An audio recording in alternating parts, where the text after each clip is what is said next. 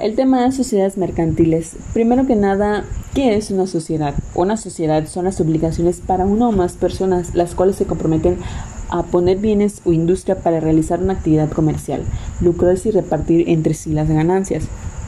Una sociedad mercantil debe de contener algunas características como es la personalidad jurídica, tipos de patrimonio, domicilio, nacionalidad, número de personas.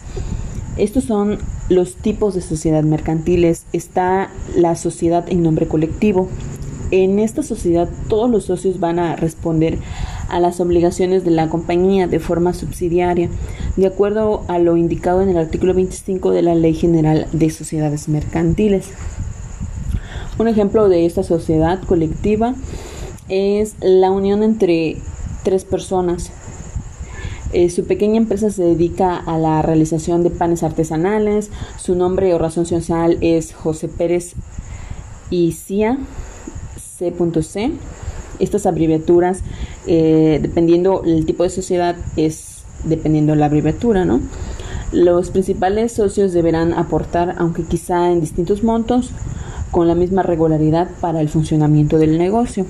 En la sociedad en comandita simple, esta sociedad está formada por un mínimo de dos socios, a un socio comanditado, también llamado gestor o general, y un socio comanditario. Los socios gestores son los responsables de la administración de la empresa, incluyendo todos sus activos personales y comerciales.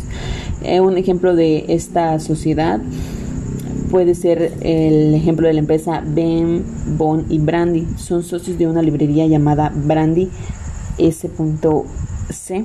Según de acuerdo de su sociedad, Ben y Bon son los socios comanditarios, ellos son los inversionistas y cada uno de ellos aportó 50 mil pesos para establecer la tienda. igual está la sociedad de responsabilidad limitada, que esta constituye por dos socios por lo menos y máximo por 50 socios. Existe bajo una razón social o denominación y la obligación o responsabilidad de los socios se limita al pago de sus aportaciones, las cuales serán de capital y que constituyen partes sociales y a su vez integran el capital social. Un ejemplo de esto son los restaurantes. Este podría ser un excelente ejemplo, ya que estos negocios tienen un único dueño, por lo que optar por la fórmula de la sociedad limitada puede ser una forma muy sencilla de constituir una sociedad. Así está igualmente la sociedad anónima. Es una sociedad anónima la que existe bajo una denominación y se compone exclusivamente de socios cuya obligación se limitan al pago de sus acciones. La denominación se formará libremente, pero será distinta de la de cualquier otra sociedad y al emplearse irá siempre seguida de las palabras sociedad anónima o de su abreviatura S.A.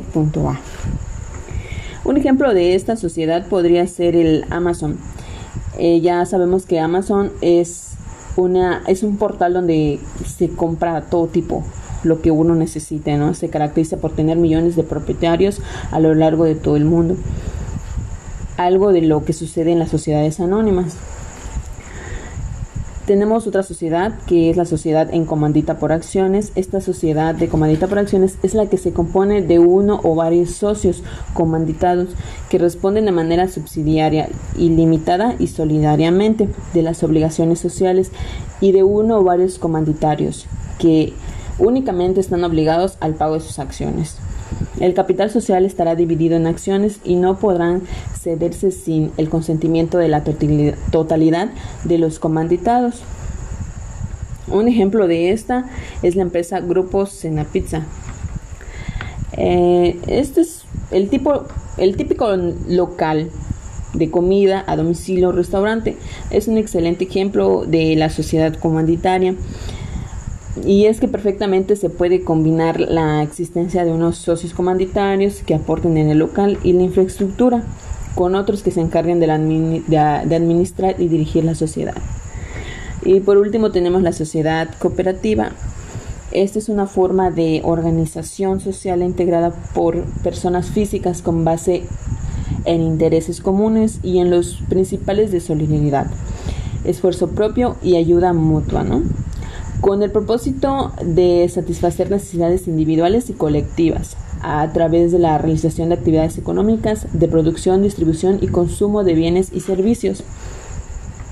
En esta sociedad eh, cooperativa eh, se unen de forma voluntaria.